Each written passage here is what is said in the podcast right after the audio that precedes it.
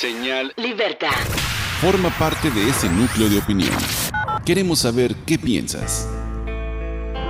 Mientras se entregan las calificaciones en los documentos del cierre del año anual en el nivel básico escolar, los profes sindicalizados de la sección 42 del CENTE salieron a las calles para entregar volantes, exigiendo que el gobierno del estado les pague sus prestaciones.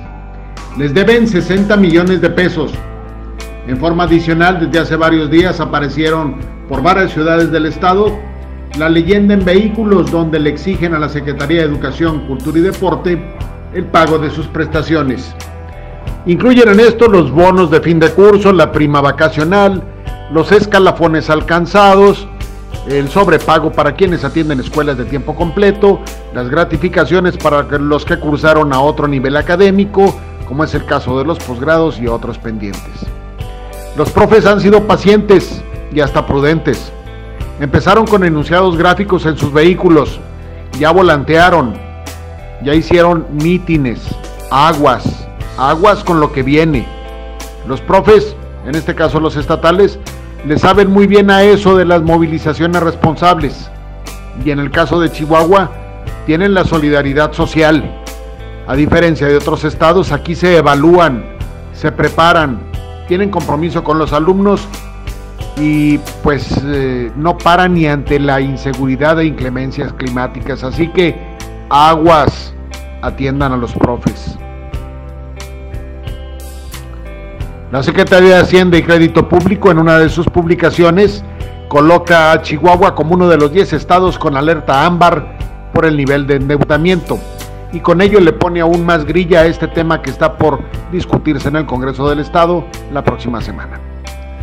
Hacienda da a conocer que el sistema de alertas de las entidades federativas que clasifica su nivel de endeudamiento reporta que Coahuila es el único estado del país con grado elevado, con un foco rojo, y coloca a 10 estados con alerta ámbar.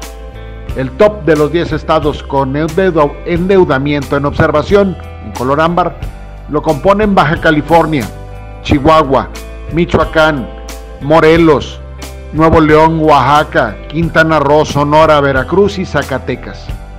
Esta es clasificación relevante porque dependiendo de su nivel, se determinará el techo de financiamiento neto al que podría acceder el próximo periodo fiscal en 2018. Y Chihuahua se encuentra en observación, es decir, en el límite. Sería muy poco su margen de endeudamiento. Seguramente esto le ha de interesar mucho al gobernador Corral porque a final de cuentas quien aprueba las deudas es el Congreso local y en este caso el legislativo pues aparentemente está a merced del gobernador y ahí se va a votar la próxima semana si se autoriza a endeudarlo más.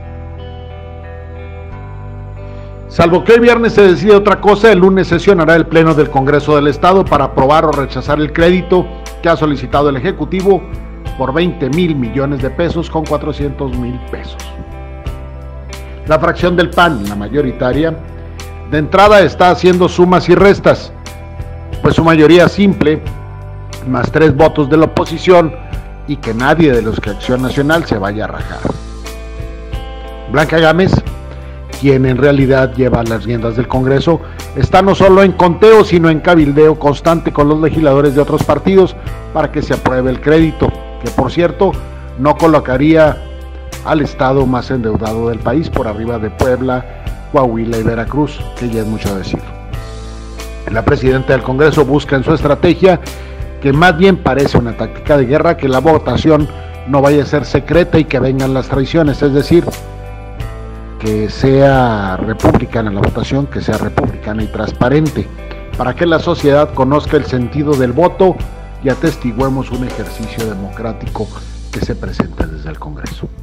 En realidad, lo que se trata es de conocer si hay traidores en la bancada panista y cómo se manifiestan las otras fuerzas políticas, sobre todo si consideramos que ahora no habrá moches millonarios como dicen ocurrieron en el último endeudamiento del exgobernador César Duarte.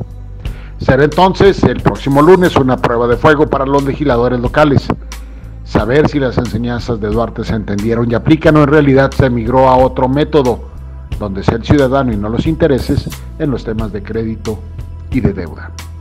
Así las cosas. Soy José Acosta Salcido y estoy en Señal Libertad.